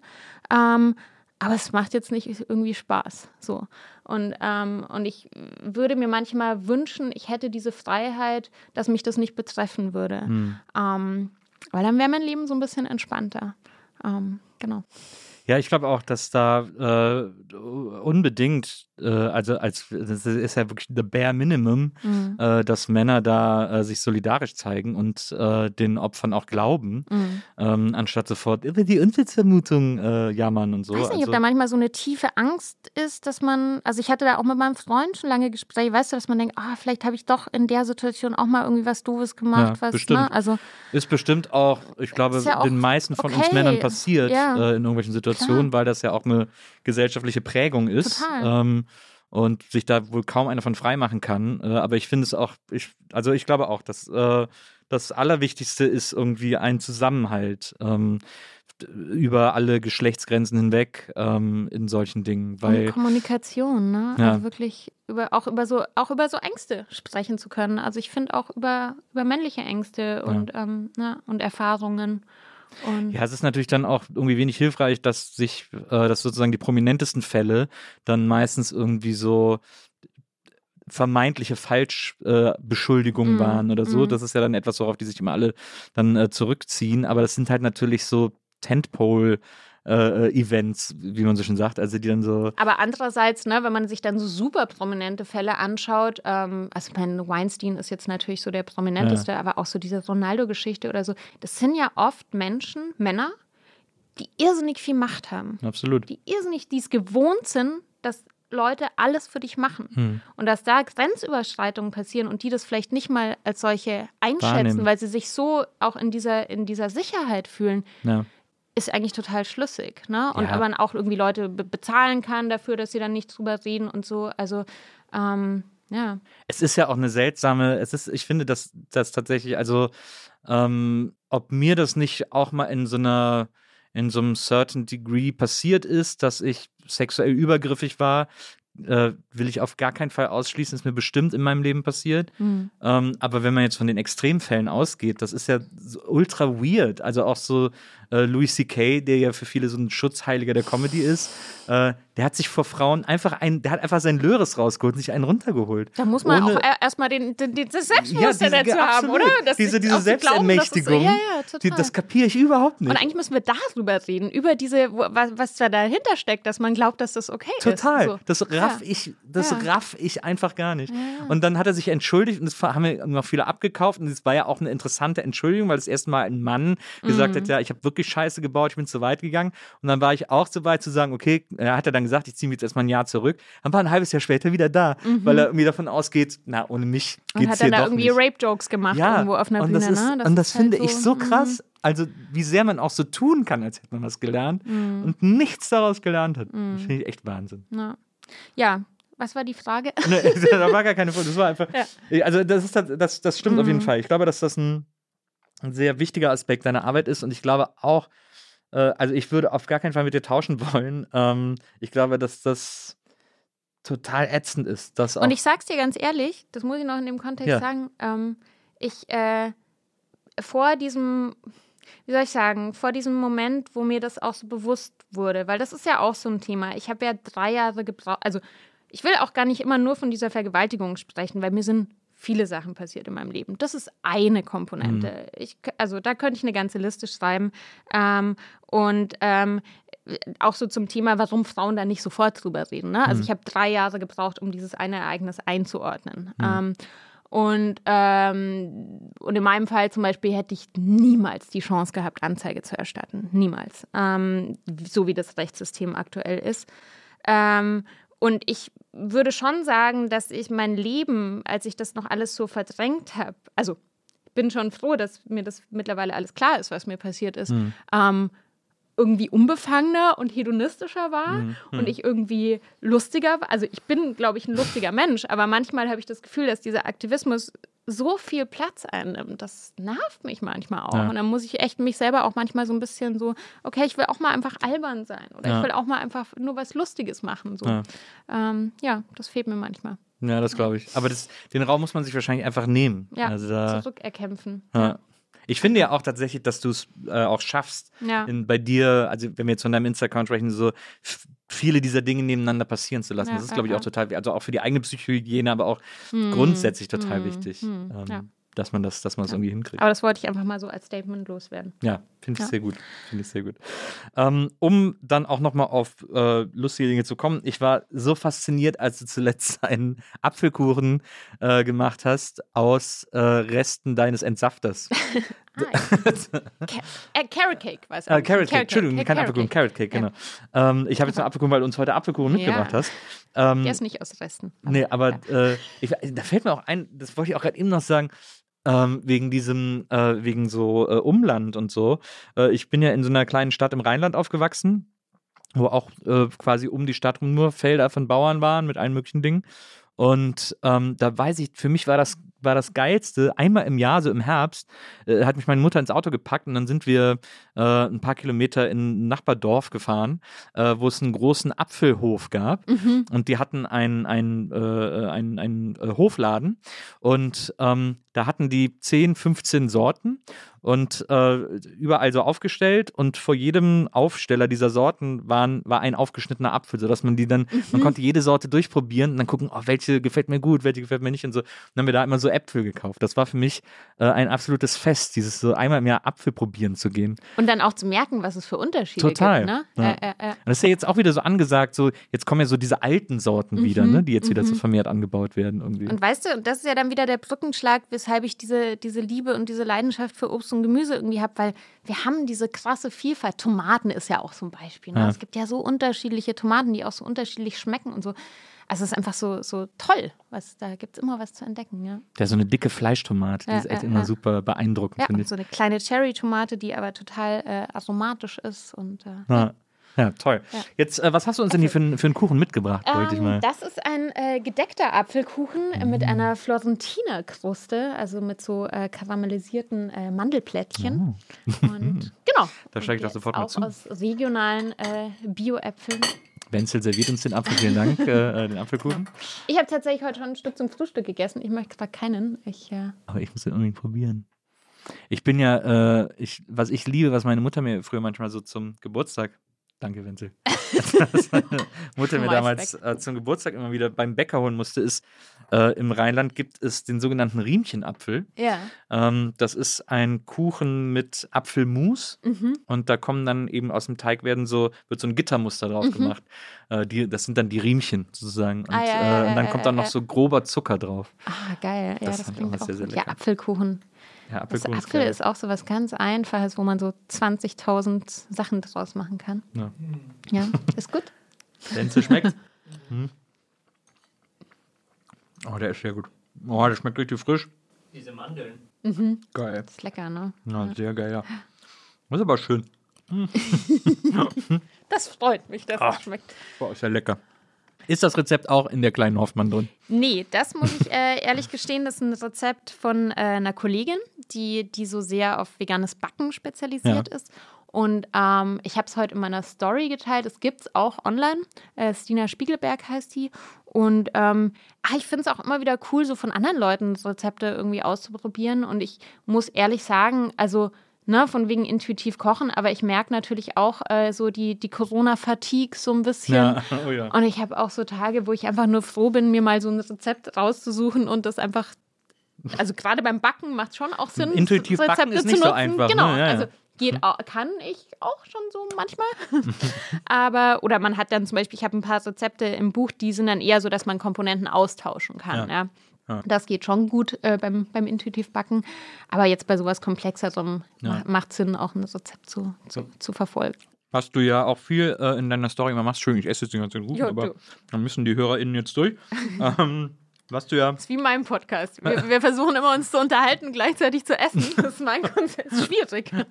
Was du ja äh, viel machst, ist auch, äh, wo du tatsächlich sehr intuitiv backst, ist Brot, ne? Ja, du, ja, ja, ja. Du, du äh, ähm, experimentierst viel mit Brot, mit so einem Ja. Sauerteig und so. Genau, also ich gehöre zu den, zu den Menschen, die im letzten Jahr viel Sauerteigbrot gebacken haben. Ich, also ich habe schon davor gelernt, Sauerteigbrot zu backen, aber habe einfach die Jahre davor so viel gearbeitet, dass ich das nie in den Alltag integrieren konnte. Und jetzt arbeite ich halt im Moment viel von zu Hause und kann das sozusagen machen. Und das ist schon, wenn man die Zeit hat, einfach ein toller Luxus, so sein, sein selbstgebackenes Brot morgens zu haben. Das habe ich jetzt ziemlich gut perfektioniert im letzten Jahr. Ja. Du, hast das auch, du backst das, glaube ich, immer in so einem, äh, In so einem Topf. Le Creuset-Topf oder so, ne? Genau, und ich habe so, ich mache das halt immer in meiner Story, dass ich so, wenn ich es dann fertig gebacken habe, so den Deckel abnehmen Ja. so. Und das, ich habe wirklich schon so Nachrichten von Leuten bekommen, die dann geschrieben haben, so, ah, ich habe schon so, einen- so diesen Pavlov, Pavlovschen Hund, ne, diesen Sabber-Effekt, dass Ja. ich dann, wenn, wenn ich diesen Deckel sehe, dass ich denke, ui, was kommt denn? Ja. Aber diese Töpfe sind auch so. Ich habe auch von meinen Eltern ein Geschenk bekommen vor zwei Jahren oder so. Ich benutze, ich, das ist ein großer, ich bin, das benutze ich nicht oft, weil ich oft nicht so viel Kochplatz Ja, brauche. Aber die sind, es sind so unglaublich tolle Töpfe. Total, die haben halt so eine gute Wärmeleitung, deshalb sind die ja auch so super, um äh, Brot zu backen, weil Ja. die quasi von rundherum so die gleiche, gleichmäßig die Wärme geben und dann wird es halt besonders knusprig, ja. Ist das denn, hat dein Sauerteig auch einen Namen? Mm, Ja, ich habe mittlerweile ähm, zwei.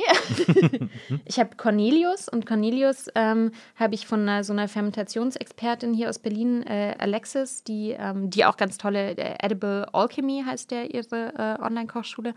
Und Cornelius stammt lustigerweise aus Island von einem äh, Bauernhof dort und ist angeblich so um die 150 Jahre alt. Comes with a story. und der andere, den habe ich von einer Frau aus Salzburg, die als Brotschwester auch online so, so äh, Rezepte und so Anleitungen hat.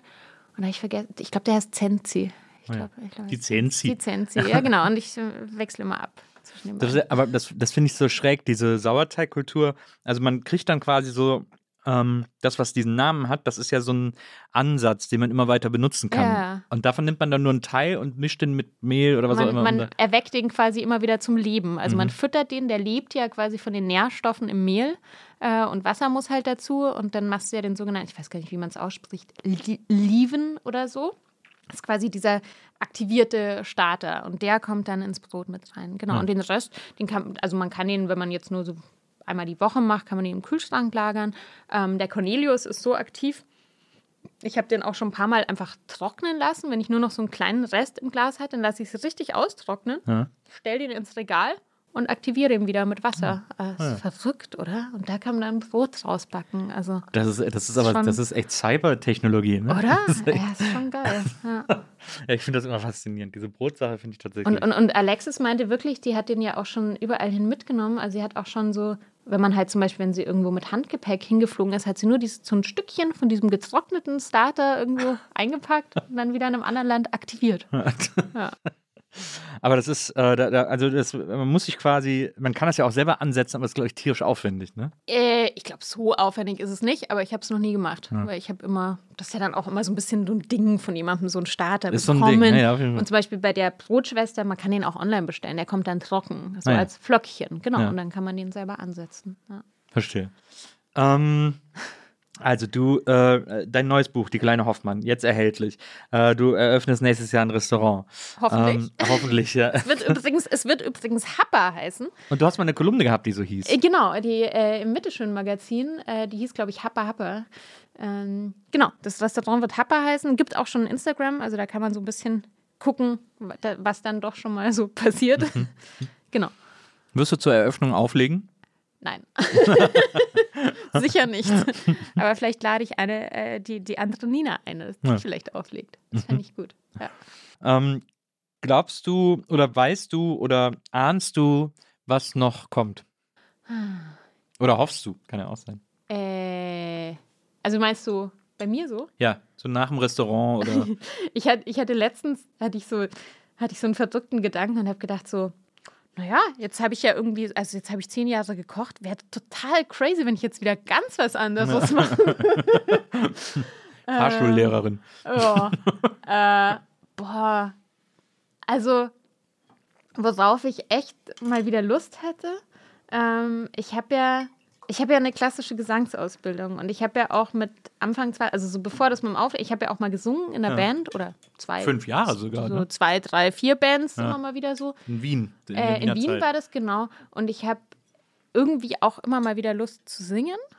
Ähm, und ich habe so diese krude Idee, dass ich dann, wenn ich dieses Restaurant habe, wir wollen vielleicht auch ein Klavier haben, weil wir so die Idee auch schön finden. Ähm, hoffentlich keine Nachbarn, die davon genervt sind. Das ist heutzutage so.